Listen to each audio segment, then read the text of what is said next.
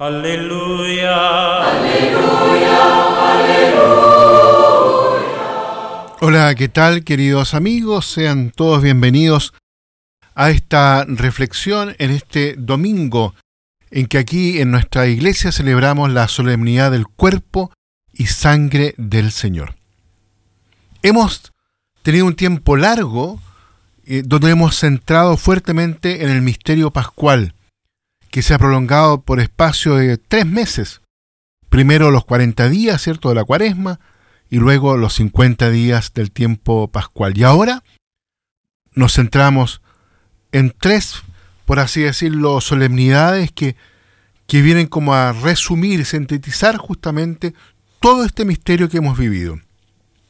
Santísima Trinidad, Corpus Christi y por último, más adelante, el próximo viernes, el Sagrado Corazón de Jesús.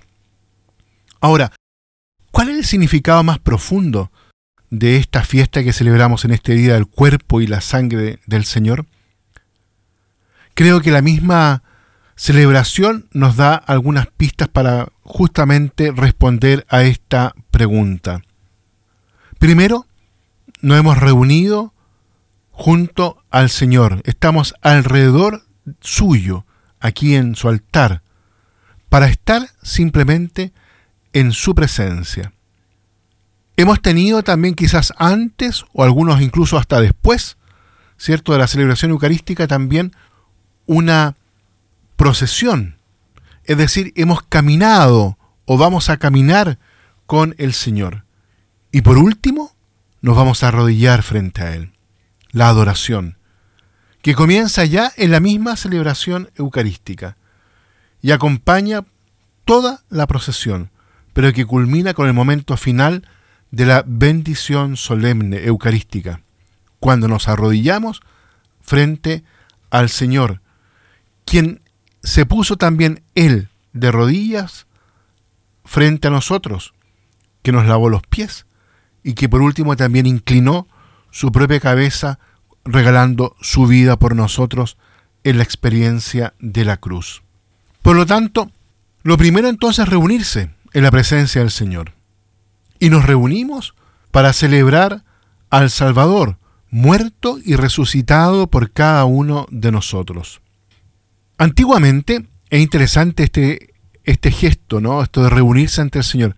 Antiguamente, y cuando digo antiguamente me refiero a los primeros siglos de la era cristiana, solo había una Eucaristía en torno de todos los sacerdotes, en torno al obispo.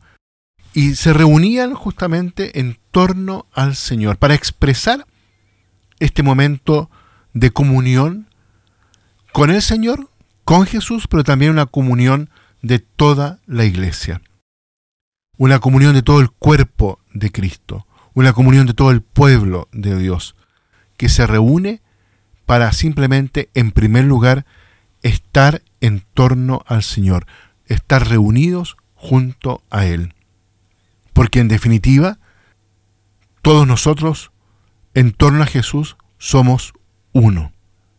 Ya no hay ni judíos, ni griegos, ni esclavo, ni libre, ni hombre, ni mujer. Somos uno en Cristo Jesús. Es por eso que la celebración eucarística no puede ser una cosa individual, privada, reservada solo para algunos. La Eucaristía es un verdadero culto público. En torno a Jesús, el pan vivo bajado del cielo, estamos unidos más allá de nuestras propias diferencias, de nuestras diferencias sociales, raciales. Como decía recién, somos uno en el Señor. Y esto también nos invita a abrirnos los unos a los otros, para poder así convertirnos en Cristo Jesús, desde Él, en su pueblo, en su cuerpo. Este milagro, por así decirlo, queridos amigos, acontece en cada Eucaristía. Lo segundo es que hemos caminado o queremos caminar con el Señor es lo que se expresa en la procesión, que vivimos, ¿cierto?, después de la Eucaristía, como una prolongación natural de la misma celebración. Es el Cordero que camina, que regala su vida como pan vivo bajado del cielo, como alimento, que camina junto a su pueblo.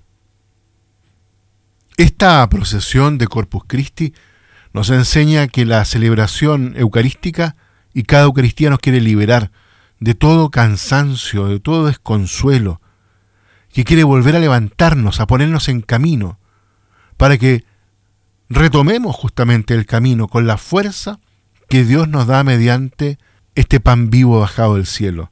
En la experiencia del pueblo de Israel en el éxodo de Egipto, la larga caminada, la larga peregrinación a través del desierto.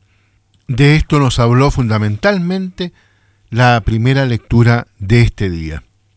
Esta es una experiencia constitutiva del pueblo de Israel y que resulta en realidad ejemplar para toda la humanidad. Es toda la humanidad que está invitada a estar siempre también en camino junto al Señor.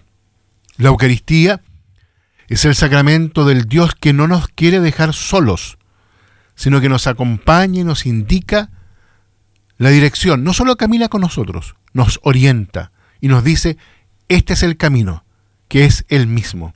En efecto, no basta avanzar, es necesario ver hacia dónde vamos. No basta con el progreso si no hay criterios de referencia. Más aún, si nos salimos del camino, corremos el riesgo de caer en un precipicio o de alejarnos más rápidamente de la meta. Dios nos ha creado libres, pero no nos ha dejado solos. Se ha hecho Él mismo camino y ha venido a caminar juntamente con nosotros, a fin de que nuestra libertad tenga el criterio para discernir la senda correcta. Y por último, queridos amigos, nos ponemos de rodillas para adorar a Dios. Adorar al Señor en la Eucaristía, que se hizo pan partido por amor. Es el fármaco más válido y radical contra las idolatrías de ayer y de hoy. Arrodillarse ante la Eucaristía es una verdadera profesión de libertad. Quien se inclina ante Jesús no puede y no debe postrarse ante ningún poder terreno, por más fuerte que éste sea.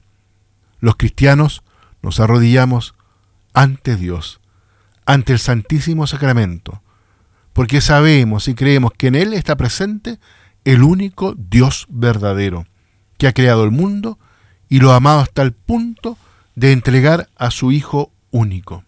Nos postramos ante Dios, que primero se ha inclinado hacia el hombre, como buen samaritano, para socorrerlo y devolverle la vida, y se ha arrodillado ante nosotros para lavar nuestros pies sucios. Adorar el cuerpo de Cristo quiere decir creer que allí, en ese pedazo de pan, se encuentra realmente Cristo, el cual da verdaderamente sentido a la vida, a cada uno de nosotros. La adoración es una oración que prolonga la celebración eucarística y la misma comunión. En ella cada uno de nosotros tiene la posibilidad de seguirse alimentando del mismo Jesús Eucaristía. Muy bien, queridos amigos, vamos a dejar hasta aquí la reflexión en este día. Que tengan una hermosa celebración del cuerpo y la sangre de Cristo. Que Dios los bendiga a todos y a cada uno. Aleluya. Aleluya. Aleluya.